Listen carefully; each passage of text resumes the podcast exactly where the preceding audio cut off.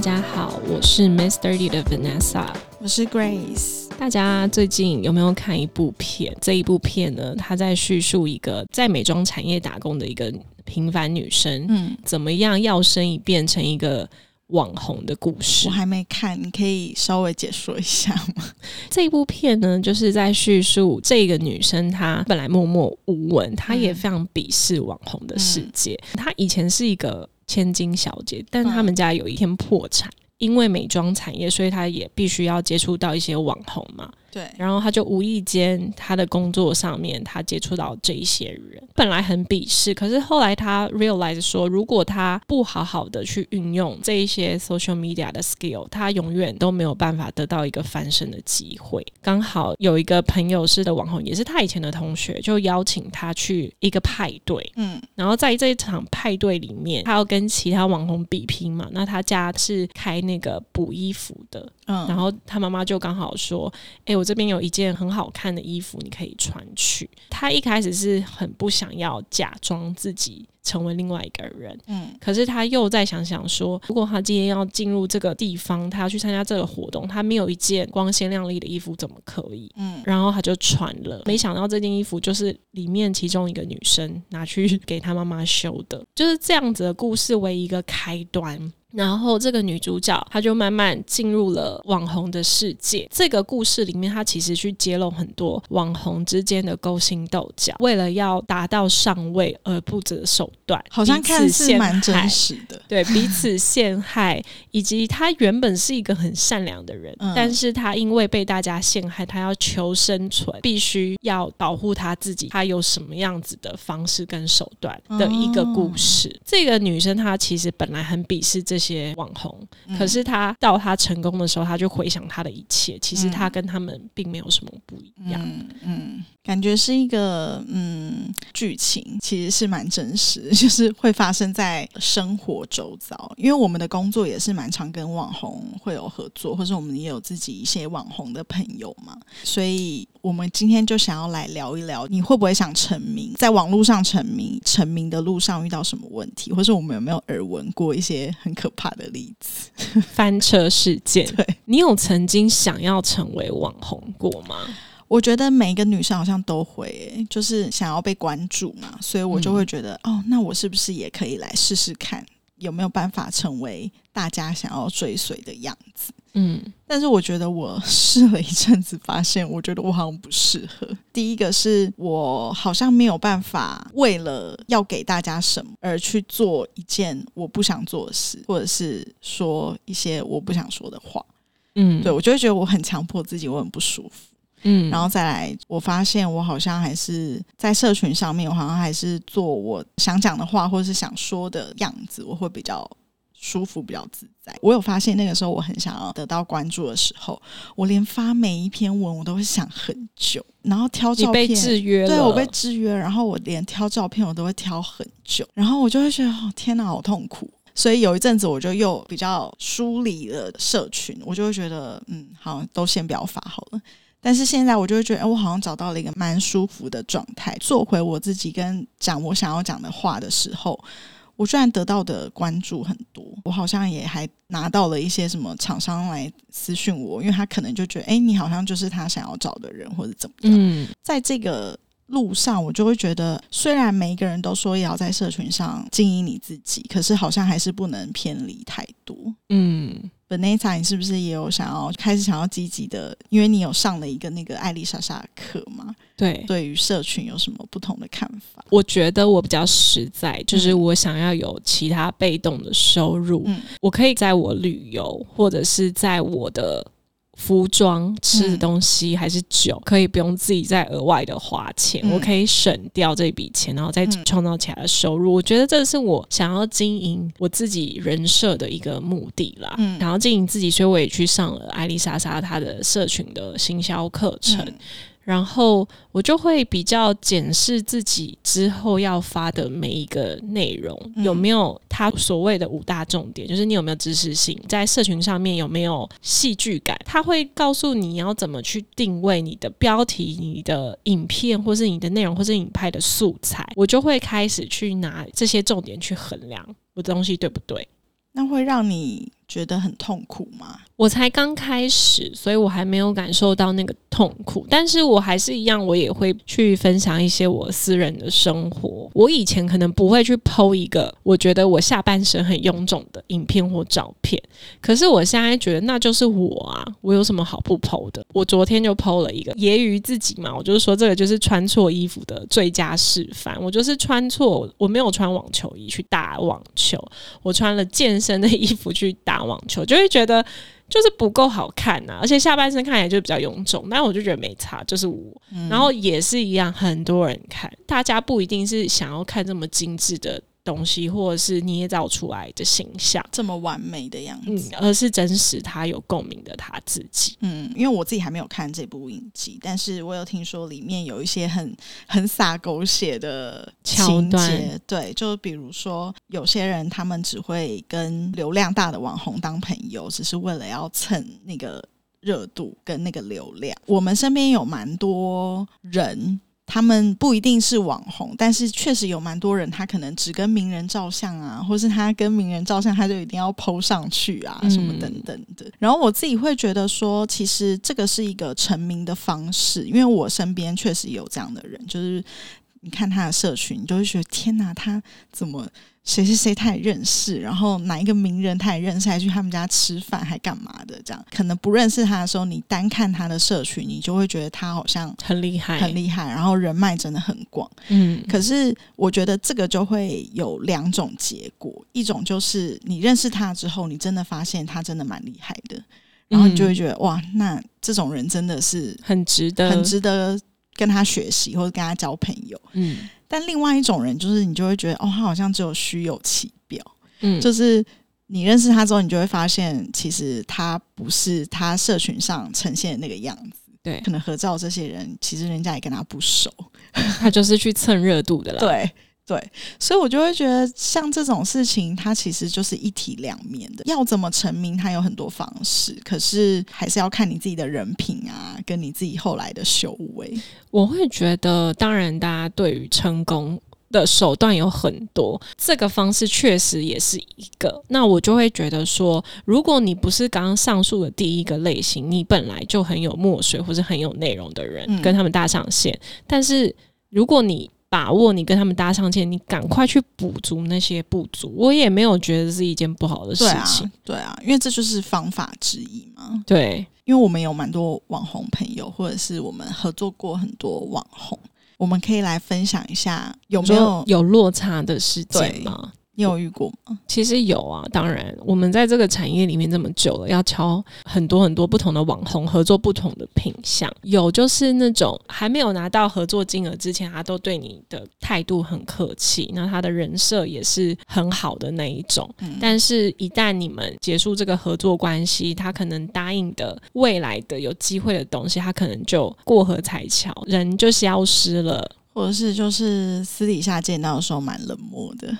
对啊，其实蛮多的，很多我也有听过，就是那种大家为了他在他家楼下等他等了半个小时，然后只是因为他不小心睡过头，然后不小心睡过头就算了，他还一定要就是把自己书画打理好。才让这些工作人员上去，但重点是上去之后，他也没有说对不起。就是你就会觉得，嗯，可是跟他在社群上呈现他给粉丝的这些形象是完全不一样的。然后是不是有那种就是要求特殊待遇的？对对对，他可能就觉得他自己很红，所以呃，比如说大家都是搭经济舱，他就会说，那我要搭商务舱。对啊，或者是有些人他就会。把他自己当成明星规格来比照办理，就是说，哦，那我要一间那个书画室，还干嘛干嘛之类。然后你就会想说，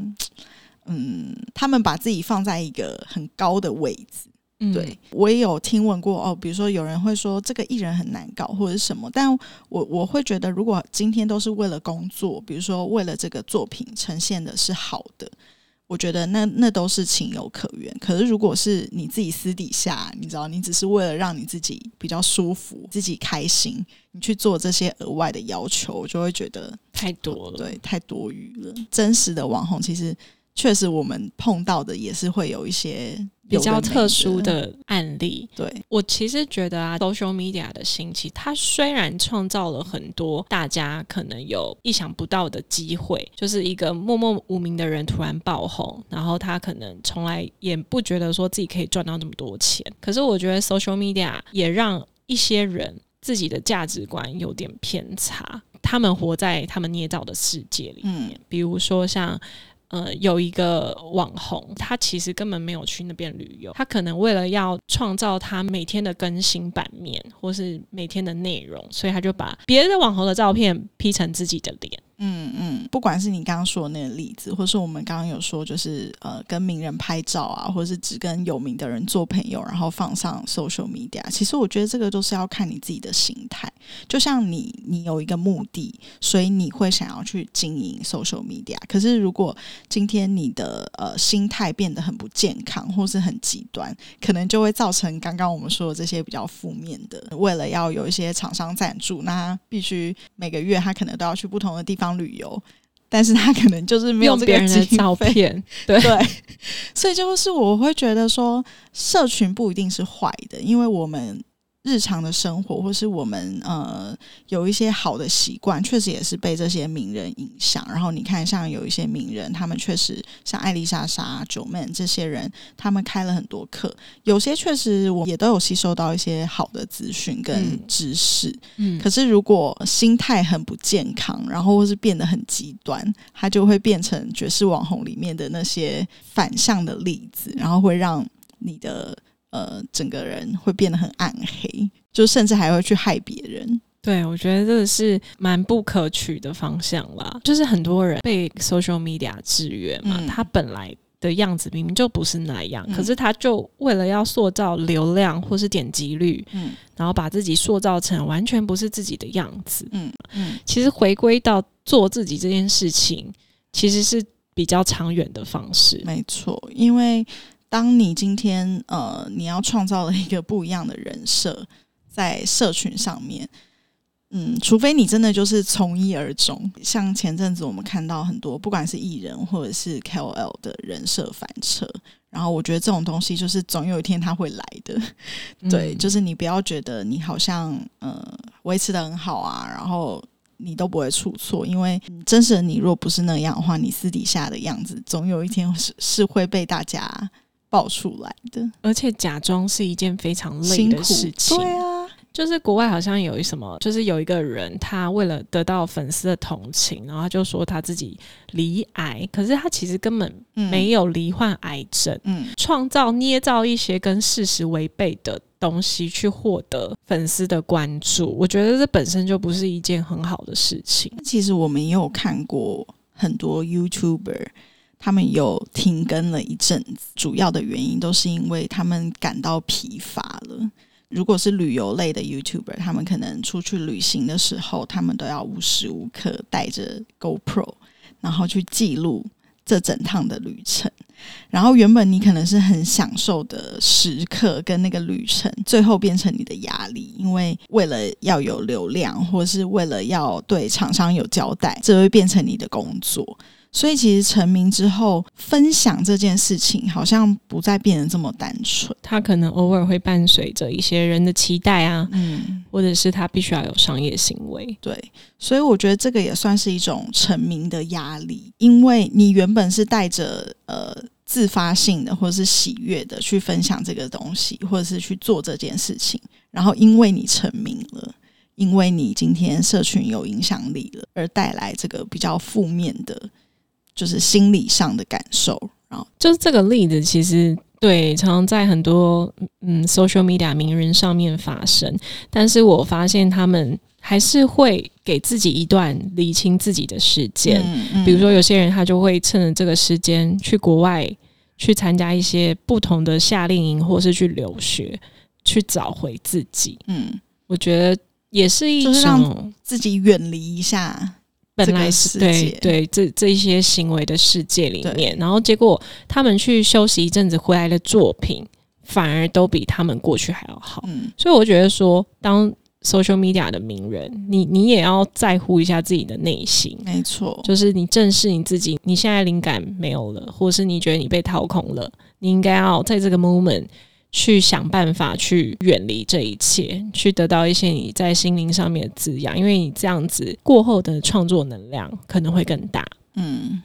但是，就是让成名过后，就是你有名气这件事情，你可以让你的粉丝去听从你的话语，你给你的粉丝正确的知识、正确的观念，我觉得那是一件非常棒的事情。但是，确实也会有人。因为自己的流量去散播一些不实的谣言，嗯，就是在那个网红世界里面的那一部片里面，其实就可以看到他们就是用自己多少流量的恶势力去压制本来就是对的那一方。嗯，我觉得这这个例子其实也常常发生在我们的周遭。其实上次的 Me Too 事件，某一位名人的表现，其实也很明显的感受到他运用他的恶势力去压制。可能讲实话的那一方，比如说现在很多名人他们离婚，然后他可能另外一半是名人，那身为名人的那个人，他因为他拥有比较多的话语权跟关注度，所以他就可以在媒体上或者他自己的 social media 上发表他的言论或者是他的观点，然后你就会发现，在那一阵子，所有人可能就会一面对，然后就会很同情他，但是可能过了一阵子哦，比如说他们真的上了法院啊，然后判决出来，你会发现，哎。其实事实根本就不是那样，所以我就觉得今天很多人会利用自己成名这件事情，控制这个优势的那一方，对，然后去控制这个风向，所以我觉得这也蛮可怕的。嗯，所以我就觉得说，大家要选边站或是要跟风之前，应该要先去了解事情的原因，然后再来去表现你是支持谁，而不是盲目的，因为我喜欢你，我喜欢你。所以你今天说的，诶，我都相信。我觉得就是在网络世界，其实要蛮，就是要蛮 care 这一个东西的。嗯。